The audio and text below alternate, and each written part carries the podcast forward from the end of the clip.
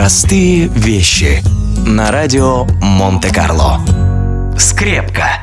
Жители Норвегии относятся к такому обычному предмету, как скрепка, с невероятным трепетом и пиететом. И не только потому, что первая в мире скрепка была сделана в конце 19 века именно норвежским инженером Юханом Воллером.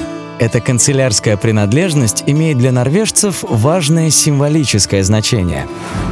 Во время Второй мировой войны нацисты, оккупировавшие Норвегию, запретили ее жителям носить какие бы то ни было знаки отличия – пуговицы или значки, связанные с изгнанным норвежским королем Хоконом VII. Тогда верные королю люди стали прикреплять к одежде скрепки, которые со временем превратились в этой стране в настоящий символ единства нации.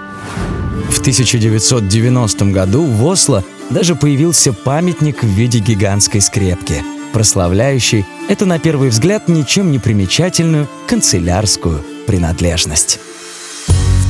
Простые вещи. На радио Монте-Карло.